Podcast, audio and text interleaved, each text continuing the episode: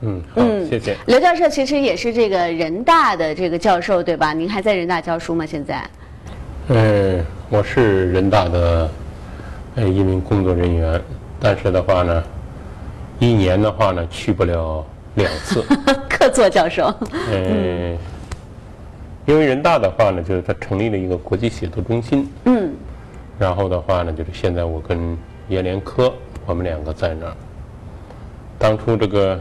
去人大的时候，呃，然后校长跟我谈，嗯，说的话呢，就是首要的条件就是平常不要来人大，因为我们人大的话呢不缺老师，嗯，呃，让你来的话呢，就是测一下我们人大老师的底线，就说我的水平是我们人大的老师的就是这个水平最低的人。但是他接着说的话呢，每年可以来两次，一次的话呢就是学校开学的时候，他说我上来讲两句，你上来讲两句，还有一个就是学生毕业的时候，我上来讲两句，你上来讲。两句，嗯。嗯，这个我说很好，但是这个校长的话呢，就是把我调过去之后，他就退休了，接着又是。现在上来的是陈校长。嗯，陈校长就问我，原来这个季先生、季校长是怎么跟你说的？他说我陈校长说，你每年一次都不用来。这个陈校长想了想，季校长说的对，所以现在我一年都不用来一次。哎，我觉得这个呃，刘教授哈，平时聊天的时候也有这个说段子的本事。我觉得跟您写书差不多哈。那您这一次也是来参加，代表这个中国的呃作家哈来参加这个贾维茨中心的美国这个图书博览会。我不知道这一次您的感受如何，因为其实这也不是中国第一次作为这个主宾国，在这个世界各地的呃这个呃博览会上哈举行这种这样的活动。您应该参加过很多次了。吧，对，就是因为现在世界上的就是这个像这种 book fair 是越来越多。嗯嗯。嗯，当然大的呢，比如讲像纽约算一个，法兰克福算一个，伦敦算一个，巴黎算一个。其实前不久的话呢，我还去过非洲的这个阿联酋的阿布扎比。嗯。像阿布扎比书展，就是还有像迪拜书展。算是这个阿拉伯世界里边稍微大一些。嗯，呃，在这之前的话呢，就是我还去过这个英国的，像格拉斯哥，就是是苏格兰的一个特别小的一个镇，它也开始办书展，就离爱丁堡的话呢，就是不太远的一个小城市。嗯，其实书展对于作者最大的好处。不是说你到这个书的话呢，就是在这个书展上能卖多少书，嗯，而是的话呢，你可以跟不同语言、嗯，不同民族、不同宗教、不同生活习惯的人，能够面对面的交流。你会发现，不同的书展的话呢，它会出现不同民族的一些特点，嗯，会出现一些不同。当然，更多的它会是很多的相同。就是这样的话呢，就是对于一个作者在写作的时候，起码就是在人性的共性上、普遍性上、嗯，广度和深度上，还是有很大的好处。嗯。那在您看来，这个纽约这个地方哈，因为我听说您的书展是这个大家都排着长队哈，都站不下了。嗯，那您签售的时候，您跟这个纽约的这个受众接触的时候，您觉得他们和其他地方有什么不一样吗？就书展本身的话呢，是没有什么太多的不一样。嗯，因为凡事的话呢，就是能让你签售的人。他肯定要不就是原来的话呢，就是读过你的其他的书，嗯，要不的话呢，他起码知道你的名字。嗯，这边的情况是怎么样？你有很多您的我觉得这两种都有。嗯，他们是呃这个华裔呢，还是西方人？有呃有华裔，有美国人。嗯，甚至我还碰到一个欧洲人，嗯，他正好的话呢是一个法国人，嗯，他到这儿来旅游，因为我的书的话在法国出的比较多，目前出的有七本。哦，就是他读过的话呢，就是我法文的一些书。我觉得以后这个阿拉伯世界的人会更多，因为最近您的手机听说是被这个四家出版社呃要要出版是吧？大家就是特别热情。阿拉伯语世界为什么对您的手机那么感兴趣啊？我其实我们的观众对手机这本作品应该不陌生，即使没有看过书的话，也一定看过这个手机的电影，对吧？冯小刚导演的作品，二零零三年的。嗯嗯，我觉得这个有时候跟你的出版人非常的有关系。嗯，我觉得对一个作者来讲，当你的文字翻译成另外一种文字的时候，有两个人特别重要。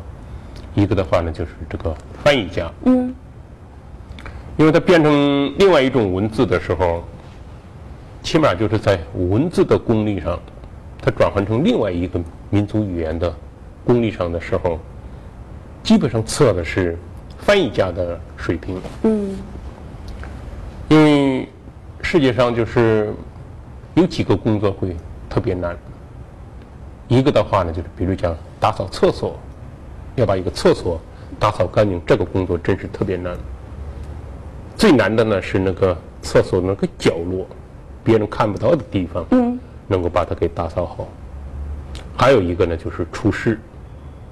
用厨师的话呢，就是所有的食材是一样的，嗯，你要做出比别人不一样、更好的口味，这个是很难的。还有一个就是翻译家，因为翻译家只懂两种文字，就比如讲他只懂这个中文和英文，嗯，那只是对翻译家的一个基本的要求。除了懂这个文字，另外的话呢，你要懂两个民族不同的生活。另外还有不同的历史，嗯，另外还有不同的政治，不同的风俗习惯，包括的话呢，就是不同的方言，包括的话呢，不同的这种说话的方式和幽默的方式，嗯嗯。第二人的话呢，就是出版人。这个出版人的话呢，就是他对于就是这个两种不同语言转换，他首先要像翻译家一样要知道。另外的话呢，就是对于市场的这种他推销的力度有多大，这是对这个出版人和出版社最大的一个选择。一个你要选择一个好的翻译家，另外的话要选择一个好的出版社。这个出版社一定要有好的这种这种推销的这种渠道。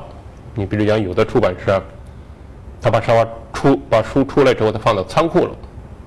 还有一种的话呢，他这个出版社能够把书，比如讲摆到书店里，嗯，supermarket 里边，接着是像机场，接着就是所有的地方，他都能给你普及到。像阿拉伯的话呢，就所以能够在四个国家它同时出版的话呢，我觉得跟跟我合作的出版社它有关系，嗯，它可能在这四个国家它都有通路。比如讲，像在埃及，像在这个叙利亚、阿尔及利亚，还有的话呢，就是摩洛哥。接着的话呢，就是我的书再出阿拉伯文的时候，嗯，他又加了一个国家，就是伊拉克。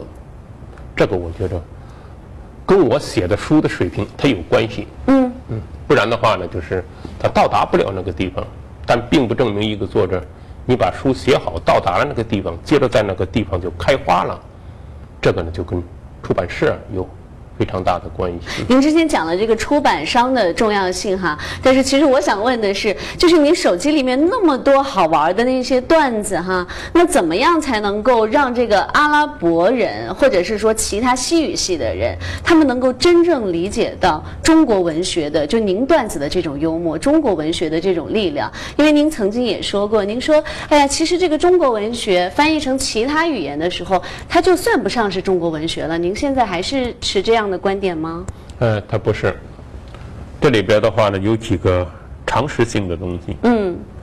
当一种语言翻译成另外一种语言的时候，嗯，它一定不是原来的语言了。因为的话呢，就是起码从物质的层面的话，你比如讲像，这是您这一次过来签售的书哈，我不是潘金莲。嗯。英文。我不是潘金莲，这是中文。对对对。但是它现在它它确实是英文。嗯，I did not kill my husband。我没有杀我的丈夫。对。嗯。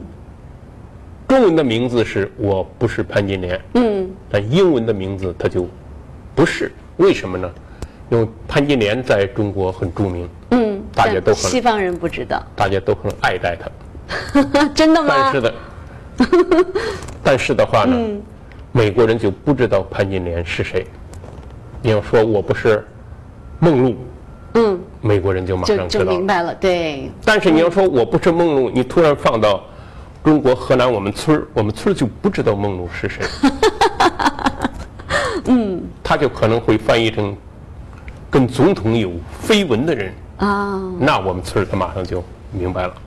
这是这是一个最基本的一个物质的一种文字变成了另外一种文字。还有一个的话呢，就是刚才我说的，就是对于翻译家，比如讲对于他另外一个民族的生活的、历史的、政治的、经济的、宗教的、风俗习惯的，所有的这些认识，这是对翻译的一个考量。嗯。另外一个就是对翻译的话呢，最大的考量，你说的非常对，就是如果这个作品幽默的话，这个翻译起来是最难的一种。但是我还是比较幸运，是什么呀？嗯，就是各个语种翻译我作品的汉学家，基本上他还是懂幽默的。但是从一种幽默、一种语言的幽默，它转换成另外一种语言的幽默，它的方式有很多。嗯，比如讲的话呢，就是像翻译我英文的翻译家是葛豪文先生，因为大家都知道葛豪文先生是在文学的中文转换成英文里边，嗯，是最好的翻译家或者之一。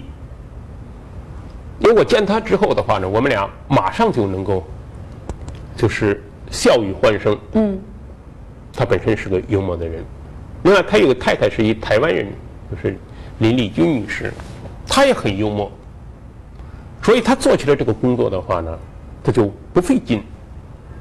你比如说，你找一个呢，就是说，他一年就笑过三回的人，他突然来翻译我的作品，嗯，不是说我不行，是他不行，他会非常的痛苦。嗯，比如讲的话呢，就是还有就是像瑞典文的，像那个陈安娜，也是就是中文转换成瑞典文里边最好的翻译家之一。她也很幽默。她的丈夫呢是中国人，哦，所以都是有一些其实和中国有一些 connection，、有一些联系。对，像那个翻译我作品转换成阿拉伯文的是哈森营，嗯，他呢就是从技术手段上的话呢，找到了一些方式，哦，就比如讲的话呢，就是他翻译手记的时候，因为是四个国家同时出版嘛，对，嗯。他就把那个好多就是中文里边的幽默那些词语转换成，如果是在埃及出版的时候，他转换成埃及的那些大家都心知肚明的那些词语。那接着的话，比如讲的话是摩洛哥，他就又做一些工作，就是摩洛哥的这个，嗯，大家就心知肚明，就是特别 popular 的那些这个幽默的那些字句，嗯，包括情感，包括暗语，包括隐语，他改一下，包括到叙利亚他也改一下，到阿尔及利亚他也改一下，嗯，当然的话，这个工作量会非常非常大。手机这个能在这个阿拉伯语世界哈发行那么广的地方，我觉得您真的是为这个中阿的文化交流做了贡献。刘老师哈，之前呢你也跟我们讲了这个幽默的重要性哈，尤其是作为这个翻译您书的这个翻译家，无论他的这个文学功底、中文功底多么好啊，一定要具有这个幽默的特质。说到幽默这个话题啊，其实，呃。在美国的华人经常会听到这样的评价，就是西方人经常会说：“哎呀，好像你们亚洲人特别严肃，特别没有幽默感。当然说这样话的西方人，第一的话呢，嗯，他可能接触的中国人不多；第二的话呢，有可能他没有去过中国；嗯，第三的话，他就是去中国了，他可能没去河南；第四的话呢，去河南了的话呢，他可能没接触您。没没去我们村儿，因为他见我到我们村儿见我不见我不重要，因为我是我们村儿最不幽默的人，我也是河南最不幽默的人，嗯，我也是中国最不幽默的人，但是的话呢，所有的民族读我的书都觉得幽默，幽默，嗯，我是中国人里边幽默的底线。所以这个西方人的话呢，就是这个底线够高的，我觉得他得。可能 可能的话呢，就是还没有见过，没吃过猪肉，他也没见过猪跑，但是他他敢呢，就是说这个猪的许多的形状。我觉得的话呢，就是这是一种特别大胆的、勇敢的一种幽默。呃，因为生活中处处存在幽默。就像凌晨四点出来说，天永远是黑的。嗯，这个话本身也是幽默。就比如讲说，中国人都很严肃。嗯，也是幽默。他就不知道的话呢，就是中国人不严肃的时候有多不严肃。嗯，他们把多不严肃当成了严肃，快把严肃当成了多不严肃。嗯，也可能他们几千年就是这么。生活下来的。嗯，刚刚您有说到这个河南哈，也说到了您的村儿，因为这个《一九四二温故一九四二》这本书呢，其实写的是您家乡的故事。那有很多人看了这本书，或者是看了这个影视作品之后哈，都会有这样的感觉，说，哎，这是一本很大气，但是又很悲壮的书。不过您在很多次采访当中哈，您都会说，哎，其实这是一本特别幽默的书，就是它的它的。最精华的点，我理解哈，您的感觉是它是幽默。那您能不能跟我们再解释一下，这这种幽默是体现在什么地方？这种幽默是人对于这种不可抗的东西，或者是对于悲剧的一种心态，可以用幽默来理解吗？就是幽默确实有很多种。嗯。这个的话呢，我说过，但是我没有对美国中文电视台，包括正在收看这个。中央电视台节目的朋友说过，现在说，再说一遍，嗯，也是幽默。幽默的话呢，首先，比如讲的话呢，就是这个人说话很幽默，这就证明是他说的词句很幽默，嗯，这是一种幽默。但比这个更高级一点的是，这个事情本身很幽默，不是你光用这种好笑的滑稽的语言来叙述一件事儿，嗯。你用特别严肃的口气在叙述这个事儿，但这个事儿本身很幽默，它比那个词语的幽默要高级一点。比如讲大年三十的时候，黄鼠狼提了一个点心匣子去看鸡，嗯，黄鼠狼穿的西装革履，打着领带，他拿着点心匣子，他不用用任何的幽默的语调，就这个事儿本身去看鸡就很幽默。因为的话，黄鼠狼是吃鸡的。嗯。比这个事本身幽默的，可能是背后的这种道理很幽默。其实，一九四二的话呢，就是大家知道，它确实是人类历史上，包括民族史上，是一个特别残酷和悲壮的事，因为它因为一场旱灾被饿死过三百万人。三百万人是什么概念呢？整个二次世界大战的时候，纳粹和希特勒在奥斯维辛集中营迫害致死的犹太人是一百一十万人，这就等于一九四二年河南有三个奥斯维辛集中营，缺少的是纳粹和希特勒。但是，比饿死三百万人重要的是。四十年之后，没有人知道河南饿死过三百万人。就遗忘本身，比发生这个事儿要重要，要幽默。因为你饿死三百万人，你忘了他可能还会饿死。回到事实本身，就更幽默的是什么呢？当时一九四二的中国政府不管这些灾民，让他饿死了，谁管他们呢？当时的话呢，是占领河南的日本军队，他开始给灾民发发放粮食，但是他有个前提，吃了粮食，你必须帮助日本军队去消灭中国军队。这个粮食你是吃还是不吃？这个问题本身，它又比饿死和三百万人更加重要。所以当那个《公国一九四二》出法文版的时候，我到那个法国去做宣传。嗯，就是在法国的一个书店里边儿，因为他凡是去参加这个讨论会的，他都已经看过书的法国人。一个法国的老太太就站起来就说：“她说，其实你提这个问题，我们这儿也有一个作者，他也提出来过，就是萨特。就是德军占领巴黎之后，巴黎的社会秩序比之前好了。法国人的话呢，在公交车上不给那个法国的妇女让座，但现在一个法国妇女一上公交车，一个德国士兵从座上砰噔就站起来了。”敬了一个礼，就是马丹姆西当普利子。他说：“这给这个法国妇女提出一个特别重要的问题，就是这个座儿你到底是坐还是不坐？”他说：“这比德军占领巴黎要重要。”他接着产生了一个后果。第二天，《伽利玛出版社就给我换了一个，原来我住的是一个五星级的酒店，他马上给我换了一个特别破烂的一个酒店。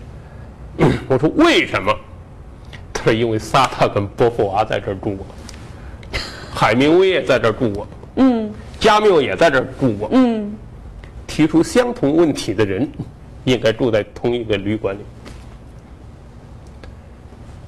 其实再回到一九四二的话呢，这些灾民死的三百万人对自己死亡的态度是一种什么样的态度？也许的话，比如讲换一个民族，他会先会责问，嗯。这谁把我饿死的？我是一个纳税人，那我交的钱哪去了？但是我们河南人不这么追问。老张要死了，他想起了三天前死的老李，说我比老李多活三天，我值了。这就证明的话呢，就是当一种被遗忘的一种灾难不断在发生的时候。你怎么对着不断发生和遗忘采取态度？你如果用严肃的态度来对待这么严肃的事情，它可能严肃会变成一块铁。嗯。你脑袋撞到铁上，你就脆了，一个像鸡蛋一样。但是的话呢，如果你用幽默的态度来对待这个太严肃的事儿，这严肃它会变成一块冰，掉在幽默的大海里，它就融化了。所以这是。真正的幽默，绝不来自于喜剧，它一定来悲剧。而且我在写《我叫刘跃进》的时候，就是英文版的《我叫刘跃进》，可能再听两个月就出版了。嗯嗯，我前面有一句话：真正的喜剧，你仔细考察，是一地悲剧；真正的悲剧，你仔细考察，它是一地喜剧。就好像。我不是潘金莲，就是那个中文版前面，我有一个也有一个俗语，就是一个人撒米，一千个人在后边捡，他也捡不干净。这是生活本身提供的这种幽默的这种潜藏的角角落落的这种东西。我无非是把大家没打扫好的厕所的那个角落。我的扫帚伸到了那个地方，因为所有都知道的话呢，是中国最幽默的作者是谁，最幽默的中国人是谁，他可能会说成是我，但是我想说的是，我是中国最不幽默的人，最幽默的可能会是这个民族生活的那些角角落落。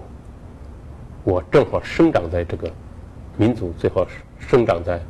河南正好生活在这个村里边，正好我又是个作者，所以我只是这个生活的搬运工，